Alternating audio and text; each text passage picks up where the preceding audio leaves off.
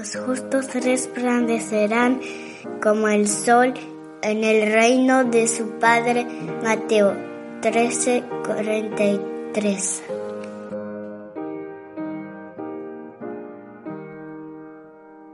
Muy buenos días niños y niñas.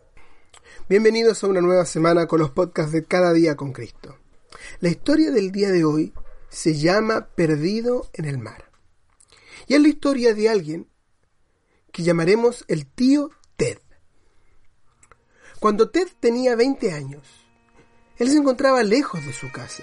De hecho, casi a 10.000 kilómetros de Edimburgo, Escocia, su ciudad natal.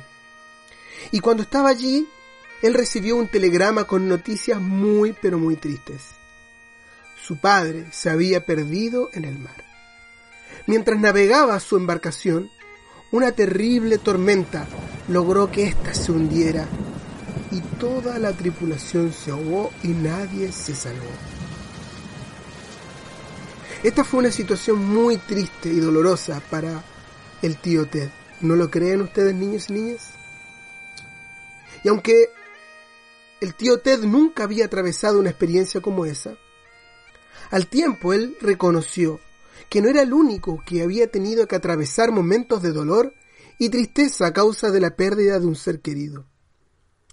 Niños, niñas, es muy común que las personas pierdan a sus seres queridos a causa de la muerte.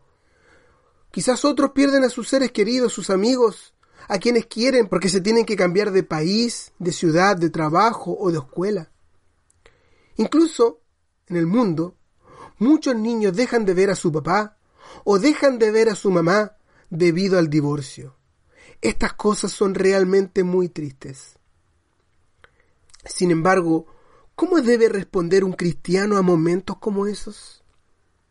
Bueno, debemos dejar que las lágrimas corran por nuestras mejillas. ¿Te sorprende esta respuesta? No existe una razón válida para retener las lágrimas y no dejarlas salir. Cuando Jesús se vio enfrentado a la pérdida de un ser querido, Lázaro, él lloró. La Biblia no nos prohíbe llorar.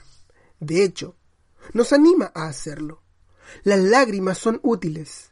No debemos embotellarlas dentro de nosotros.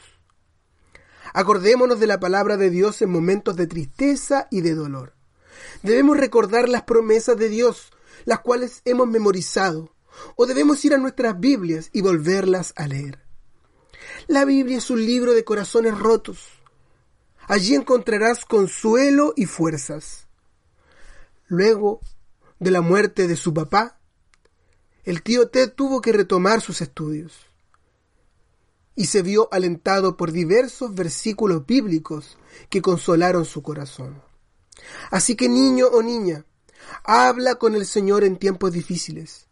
Muchas veces hemos cantado acerca de llevar todo a Dios en oración.